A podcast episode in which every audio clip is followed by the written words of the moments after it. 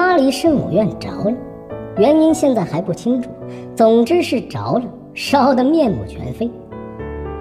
这是一件很不幸的事，因为巴黎圣母院不仅仅是一座世界文化遗产，更因为它背后站着一位伟大的作家雨果。所以它被烧成这样，的确令人惋惜。但惋惜归惋惜，它的真相充其量也就是一场大火。可有人开始拿来做文章了。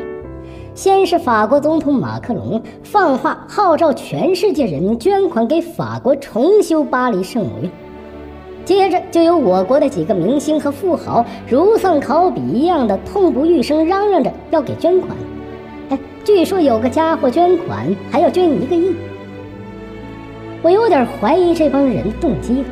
这就是一场火灾，马克龙，你犯不着全世界的卖惨圈钱儿。法兰西现在穷到连一座老房子也盖不起的程度了吗？您有钱到中东扔炸弹夺人性命毁人家园，没钱翻盖一座老房子，谁信呢？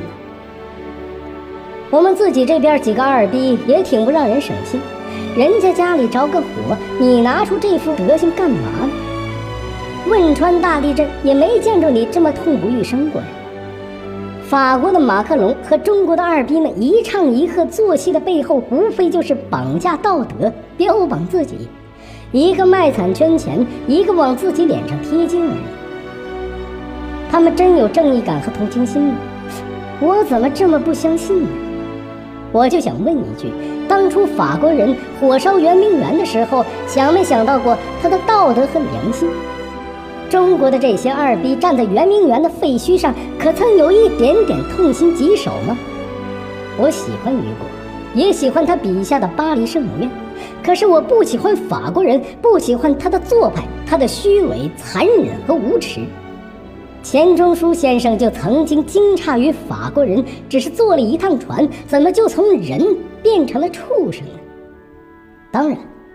我也不会对这件事幸灾乐祸，毕竟人家着火了嘛。而历史上对我们作恶的是他们的祖宗，家仇不该忘，但得放下。只是咱自己的这些所谓的二逼明星艺术家们，还有富豪们，实在是该喝点醒酒汤了。有事多长点脑子，别动不动就心血来潮即兴之作。